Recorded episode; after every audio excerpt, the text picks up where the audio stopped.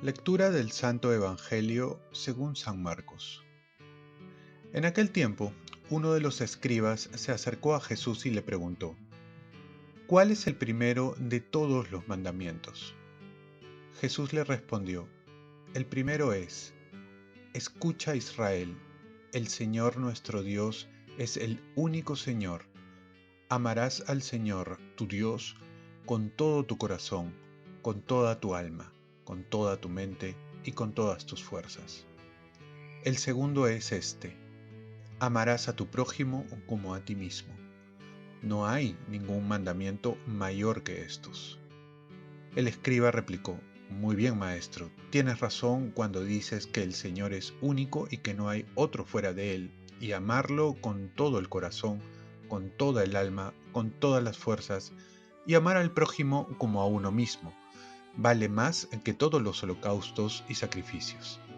Jesús, viendo que había hablado muy sensatamente, le dijo, No estás lejos del reino de Dios. Y ya nadie se atrevió a hacerle más preguntas. Palabra del Señor. Paz y bien, conocer para amar y amar para conocerlo más. Este tiempo de cuaresma es tiempo de conversión, de arrepentimiento. Por ello es necesario acudir a la confesión. En caso que no haya sacerdote, un arrepentimiento sincero y verdadero, hasta que haya la oportunidad de acudir a un sacerdote. Y como sacerdote he visto muy pocas personas, pero muy pocas personas que se confiesan bien ante el primer mandamiento, que dice, amarás al Señor tu Dios con todo tu corazón, con toda tu alma, con toda tu mente, con todas tus fuerzas. Quizás porque muchos no lo conocen bien. Por eso quiero coger el catecismo desde el numeral 2083 siguientes para dar a conocer los pecados contra el primer mandamiento, con el único fin de hacer una buena confesión, de entender en qué consiste este mandato de amar a Dios. Amar a Dios entonces abarca tener fe, esperanza y caridad. Aquí mucha gente que vive angustiada, desesperada, no está teniendo la esperanza en Dios. Un Dios que está a su lado. Otros que no quieren creer a pesar de tantos signos en su vida. También van contra la fe. El de no cuidar su fe ni interesarse para que ella crezca va contra la fe. Con respecto a la caridad, la falta de amor a Dios en la oración, el trato con Él. Si yo no converso con alguien, significa que no lo amo. Si converso cinco minutos y a veces unos minutos que me acuerdo, lo estoy amando muy poco. Amar a aquel que me amó extremadamente. Un santo dice, no es justo amar mediocremente a un Dios que te ama con toda su pasión.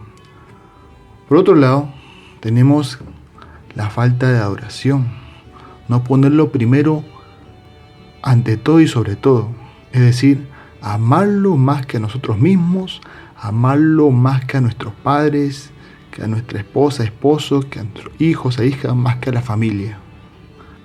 Y Jesús también nos recuerda que debemos amar al prójimo como a uno mismo.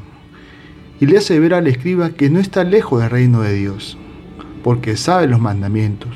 Pero lo importante es estar cada vez más cerca cumpliendo los mandamientos. Del dicho al hecho hay mucho trecho, como se dice. Jesús nos invita a cumplirlos. Oremos. Virgen María, Ayúdame a conocer bien los mandamientos para amar verdaderamente a Dios y a mi prójimo, porque no se ama lo que no se conoce.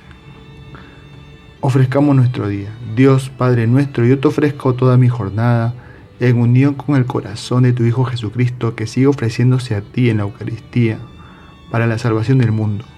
Que el Espíritu Santo sea mi guía y mi fuerza en este día para ser testigo de tu amor con María, la Madre del Señor y de la Iglesia, te pido por las intenciones del Papa. Con San José Obrero te encomiendo mi trabajo y mis actividades de hoy, para que se haga en mí tu voluntad. Y la bendición de Dios Todopoderoso, Padre, Hijo y Espíritu Santo, descienda sobre ti, Cuenta con mis oraciones, que yo cuento con las tuyas y que tengas un santo día.